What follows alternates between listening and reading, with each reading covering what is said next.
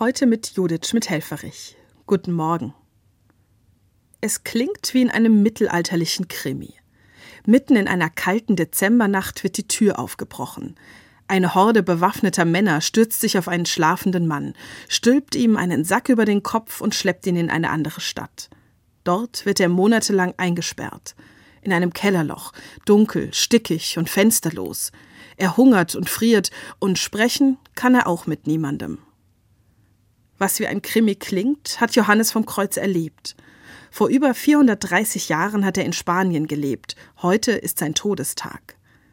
Zusammen mit der heiligen Teresa von Avila hat er viele Reformbewegungen innerhalb der Kirche angestoßen. Das hat nicht allen gefallen. Leute aus seinem eigenen Orden haben ihn deshalb gefangen genommen. Die Zeit im Kerker hat Johannes stark geprägt.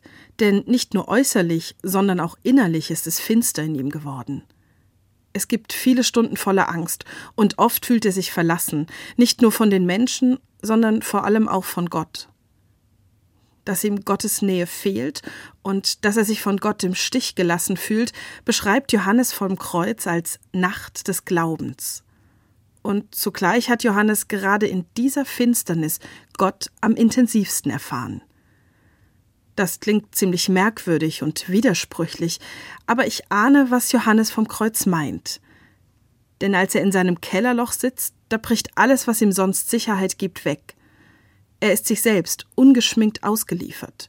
Schonungslos sichtbar wird alles, was er gerne vor anderen und auch vor sich selbst verborgen hält. Und auch all die Vorstellungen, die er von Gott hatte, tragen nicht mehr. In diesen Momenten kann er die Initiative voll und ganz Gott überlassen, und er spürt, Gott ist da, näher, als er es bisher je erlebt hatte. Und so schreibt er in einem seiner Gedichte Nichts anderes führte mich, als nur mein Licht im Herzen innerlich. Johannes vom Kreuz gibt mir zu denken.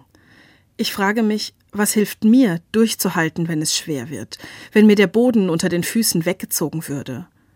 Und auch, was trägt mich durch diese Zeiten, in denen der Alltag mir so banal vorkommt, wenn nichts Aufregendes passiert und die Frage in meinem Kopf, ob es das im Leben schon gewesen sein soll, immer lauter wird? Auch dann breitet sich eine Leere und Verlassenheit in mir aus. Ich finde, es lohnt sich, diesen Fragen nachzugehen, um gerade jetzt im Winter, wenn es tagsüber nur kurze Zeit hell ist, dem inneren Licht auf die Spur zu kommen. Judith Schmidt-Helferich aus Heidelberg von der Katholischen Kirche.